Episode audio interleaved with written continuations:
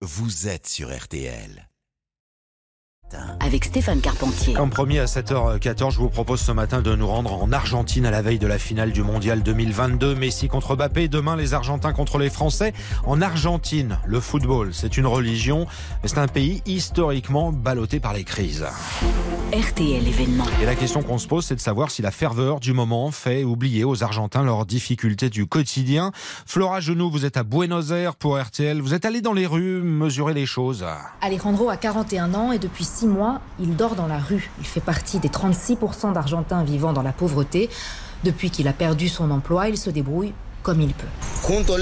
Je ramasse des canettes, regarde. Ce sont des canettes de bière, de tout ce que je trouve, peu importe, et je les revends. C'est grâce à ce travail informel qu'il vient de s'acheter une imitation du maillot de l'Argentine, aussitôt enfilé.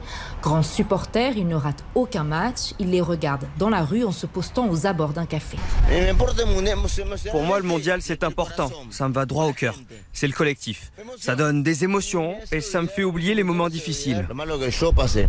Johanna, 33 ans, elle a un toit au-dessus de la tête, les revenus de son foyer, les petits boulots improvisés par son mari. Il est juste à côté d'elle et surveille des voitures dans la rue. Le couple peut aussi compter sur des aides publiques, notamment pour nourrir ses trois enfants et le petit dernier, Benjamin, un an, dans les bras de sa mère. Entre les couches, le lait, les yaourts et la nourriture, les aides sont dépensées en deux jours. C'est compliqué, il faut se battre. Du coup, avec le mondial, on est waouh, tous heureux, tous unis. Les gens qui ont de l'argent et ceux qui en ont moins, on est vraiment tous ensemble. Oui, plus de 90% sur un an. Maria Angeles a 48 ans, elle tient un stand de sandwich et de boissons.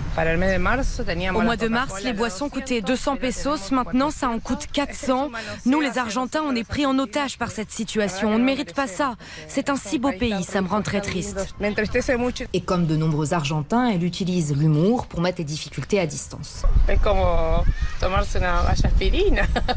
Le mondial, c'est comme prendre une aspirine. Ça fait passer le mal de tête. Mais pour résoudre le problème, il faut aller voir le médecin. J'espère que l'Argentine va gagner. On mérite de vivre cette joie. Un petit instant de joie. Alors cette Coupe du Monde, Flora, elle suscite une ferveur euh, générale immense dans le pays. hein. Est-ce que ça fait au moins repartir la consommation à la hausse? Absolument. Et Nawel, un vendeur ambulant de 36 ans, en profite. Je vends de tout, des sodas, de l'eau, de la bière. Dimanche, je vais vendre là où les gens font la fête. Et ça va être une grande joie économique et émotionnelle. L'Argentine mérite d'être championne. Elle est une très bonne équipe. Et elle a réalisé une belle performance lors des derniers matchs. Vous l'avez compris, pour Nawel, le seul scénario possible, c'est la victoire. À défaut d'avoir confiance dans leur économie, les Argentins se raccrochent à leur équipe et à Lionel Messi. Le football pour oublier les difficultés en Argentine. Reportage RTL de notre correspondante Flora Genoux. Merci à vous. D'ailleurs, on vise la troisième.